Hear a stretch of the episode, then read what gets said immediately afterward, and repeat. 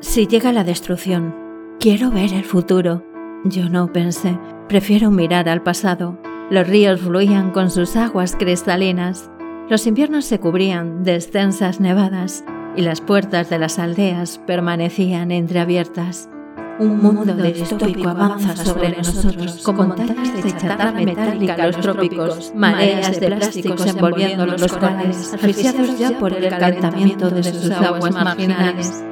Escojo los difíciles diálogos de las luciérnagas en la noche, traspasadas por ráfagas fluorescentes durante el vuelo de las hembras. La negra oscuridad, solo rota por la luz de las estrellas, la luna mostrando hoy su cara más extraña, y el inerte silencio de la roca en sus cráteres de montaña.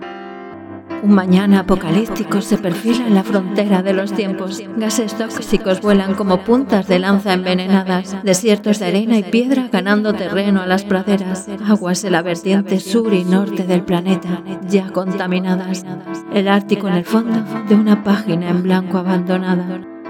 Anhelo un mundo sin mascarillas de las estaciones de los metros, una avenida sin polución en los áticos de sus rascacielos, un antídoto contra el virus más mortífero del planeta, un estado de bienestar sostenible sin letra pequeña, un acuerdo planetario que erradique la pobreza. Finalmente, me quedo observando el anidado canto de las alondras.